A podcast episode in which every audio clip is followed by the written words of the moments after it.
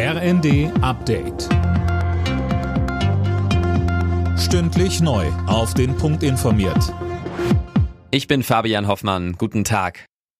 Das Bürgergeld der Ampelkoalition ist vorerst gestoppt. Im Bundesrat haben die Länder, in denen CDU oder CSU mitregieren, nicht zugestimmt. Sie kritisieren unter anderem, dass Anreize fehlen würden, einen Job anzunehmen. Jetzt soll im Vermittlungsausschuss nach einem Kompromiss gesucht werden, damit das Bürgergeld doch noch im Januar kommen kann. Grünen-Chef Omid Nuripur. Wir sind selbstverständlich gesprächsbereit und werden doch die Verhandlungen mitführen und hoffen, dass wir zu einem schnellen Ergebnis kommen. Denn Scheitern ist an dieser Stelle keine Option. Das würde bedeuten, dass alles so bleibt, wie es ist.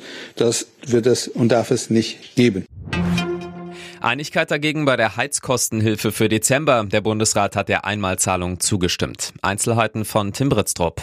Damit übernimmt der Bund den Dezemberabschlag für Gas und Fernwärme. So sollen Haushalte und kleine Unternehmen unterstützt werden, bis dann voraussichtlich im März die Gaspreisbremse greift.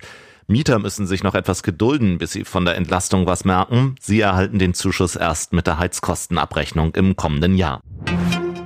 Der ukrainische Präsident Zelensky hat die gerade erst zurückeroberte Stadt Cherson besucht. Die russischen Streitkräfte hatten sich nach acht Monaten aus der Stadt zurückziehen müssen. Moskau sieht Cherson nach einem Scheinreferendum als eigenes Staatsgebiet an und reagierte erbrust auf die Visite.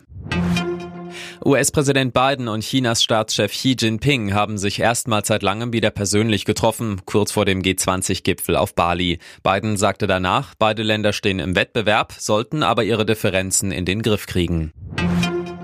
Die deutsche Fußballnationalmannschaft startet in die finale WM-Vorbereitung. Das Team ist ins Kurztrainingslager in den Oman gestartet. Übermorgen steigt dort das letzte Testspiel gegen den Gastgeber, bevor dann eine Woche später das erste Gruppenspiel gegen Japan ansteht.